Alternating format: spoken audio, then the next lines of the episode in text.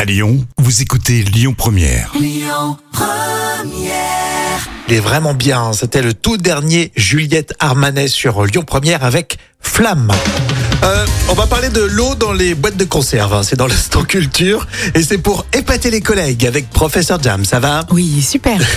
Alors ça existe vraiment ces histoires de boîtes de conserve où on stocke de l'eau Et Eh oui, je te le confirme. Les soviétiques ont lancé cette idée. Alors, mais pourquoi Euh, Parce que la mise en conserve était le moyen le plus simple et le plus solide de conserver l'eau pendant de longues périodes. D'accord. Et l'eau en conserve faisait partie du kit de survie qui était stocké avec les canaux de sauvetage. Et un autre avantage, c'est que la boîte en fer blanc est beaucoup plus légère que la bouteille en verre.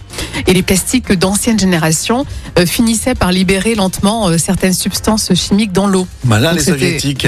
Et ensuite, bien sûr, l'idée a été reprise euh, par les Américains et le- leur kit d'urgence contenait également des conserves d'eau.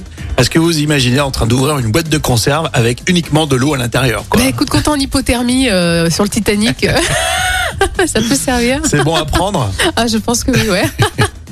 Et puis tu peux les Anglais mettre quoi Le petit sachet de thé à proximité Ah oui, tu as raison, ça, c'est une bonne idée, ça. Ouais. Ou un petit, euh, un petit whisky, remarque, en conserve, ça peut être pas J'attendais mal. hein. le rhum en boîte de conserve, ah ouais, le rhum, pas mal. Ah, le morito pour Jam. Avec plaisir.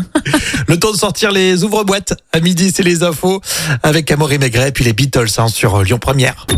Écoutez votre radio Lyon Première en direct sur l'application Lyon Première, lyonpremière.fr et bien sûr à Lyon sur 90.2 FM et en DAB+. Lyon Première